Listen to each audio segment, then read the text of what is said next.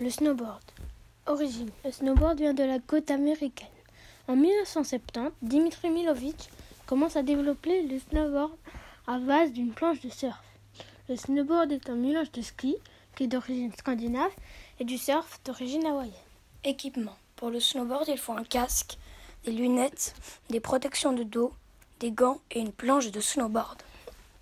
Surface de jeu. Le snowboard se pratique sur piste.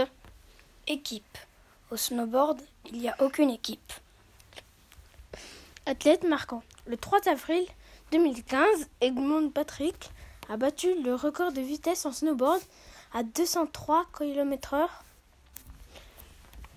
Record. Sean White a gagné 21 médailles d'or, 5 d'argent et 4 de bronze. JOJ 2020.